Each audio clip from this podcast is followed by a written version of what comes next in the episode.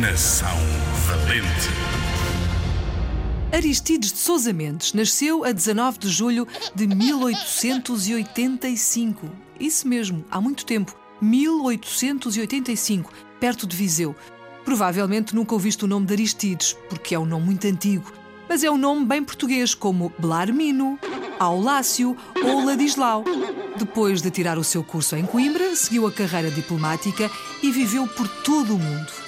Viveu na Europa, na América do Sul e do Norte e em África.